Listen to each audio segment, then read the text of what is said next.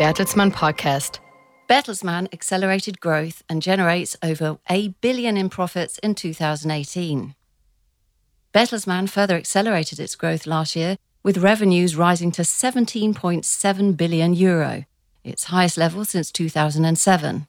This meant a 2.8% improvement compared to the previous year. The group's growth platforms saw an organic growth of 10%. Operating EBITDA almost reached last year's record with 2.59 billion euro. There have been positive developments, in particular regarding Penguin Random House, BMG, and Bertelsmann Education Group, but above all at Arvato, which showed significantly improved results. Group profit exceeded the billion euro mark for the fourth time, with 1.1 billion euro. According to Bertelsmann chairman and CEO Thomas Rabe, 2018 was a successful year in which the group became faster growing, more digital, and more international, with almost half of its turnover stemming from digital activities. Revenue contribution of high growth businesses was 34% last year and is expected to rise to more than 40% in the near future. 28% of revenues generated were from outside of Europe, the group sees its regional expansion primarily focusing on the United States and further investment possibilities in Latin America, Africa, and Southeast Asia. Thomas Rabe emphasized that Bertelsmann continued to make progress on its four strategic priorities in 2018.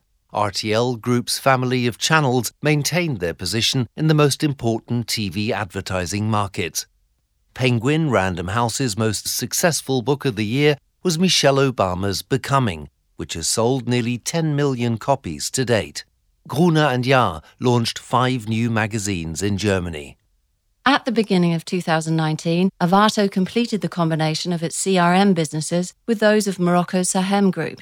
The new Majorel group of companies employs around 48,000 people in 28 countries and generates annual revenues of 1.2 billion euro. The combination of SpotX and SmartClip created a leading digital ad sales platform. There has been growing audiobook revenues and increased digital revenues in Germany, partly thanks to the growth of the app like app discovery platform. With their social media offerings, Bertelsmann companies now reach around 2.9 billion followers worldwide. In 2018, the group made around 60 new and follow on investments in young digital companies through its four venture capital funds. By the end of the year, Bertelsmann owned 189 shareholdings around the world via its funds. Since 2012, the group has invested near to 800 million euro in young companies and seen returns of more than 400 million euro, which have been generated through disposals.